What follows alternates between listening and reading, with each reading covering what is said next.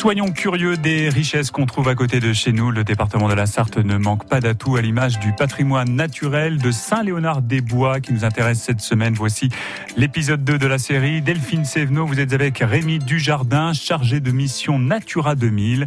Et nous allons comprendre aujourd'hui quelle est la vocation de ce réseau. Alors quel est le rôle Natura 2000 Alors Natura 2000, en fait, euh, ça émane de, de l'Europe. C'est issu de deux directives. Donc il y a d'un côté ce qu'on appelle la directive oiseau et de l'autre côté la directive habitat. Et là, le site des Alpes-Mancelles, c'est un site qui a été désigné pour ses habitats. Alors on retrouve euh, des, des, habitats un peu emblématiques comme les pierriers, les forêts de pente. Donc là, c'est toutes les forêts qui, euh, en gros, descendent jusqu'à la Sarthe, mais qui ont une végétation qui est quand même très typique. Euh, on retrouve euh, des espèces aussi qu'on dit euh, d'intérêt communautaire, donc qui sont rares et menacées à l'échelle européenne. Donc là, on, par exemple, on peut retrouver ce qu'on appelle le lucane cerf-volant, qui est un gros coléoptère avec des grandes mandibules assez reconnaissables. Il fait beaucoup de bruit en général en été, on l'entend vibrer, euh, ou alors on peut le voir sous les lampadaires. Voilà, c'est une espèce qui est assez euh, caractéristique. Euh, mais on retrouve aussi des espèces beaucoup plus aquatiques. Donc là, par exemple, l'écrevisse à pattes blanches, donc qui est qui est assez rare sur le territoire et qu'on a encore normalement quelques espèces, quelques individus sur, à l'échelle du site. Voilà, c'est des, des, prospections euh, sur le site nous permettront d'en savoir un peu plus, euh, savoir si elle est encore présente.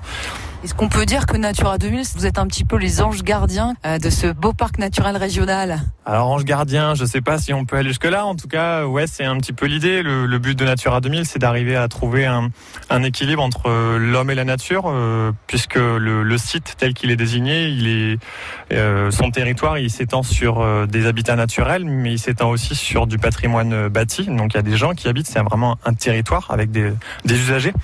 Et, euh, et, voilà, au fur et à mesure que le, le site vit, on essaye de, de trouver une, une, gestion cohérente où tout le monde pourra trouver sa place. Au final, euh, chaque usager est en capacité de monter un projet et on essayera de voir si à côté de ça, euh, bah, le projet n'a pas trop d'impact sur l'environnement et en fonction de, de, de trouver des solutions s'il y, un, a un souci ou si le projet a, a trop d'impact sur l'environnement. Donc oui, de, de ce côté-là, il y a vraiment un, un angle de préservation du site conciliation pour vivre en harmonie. Oui, voilà, exactement. C'est un bon résumé de Natura 2000. Voilà, un bon résumé euh, de Delphine Sévenot des activités de Natura 2000. À demain, Delphine, toujours avec Rémi Dujardin et toujours à Saint-Léonard-des-Bois. Dans l'épisode 3 de cette série, nous allons descendre sur les bords de la rivière. C'est la Sarthe hein, qui coule ici.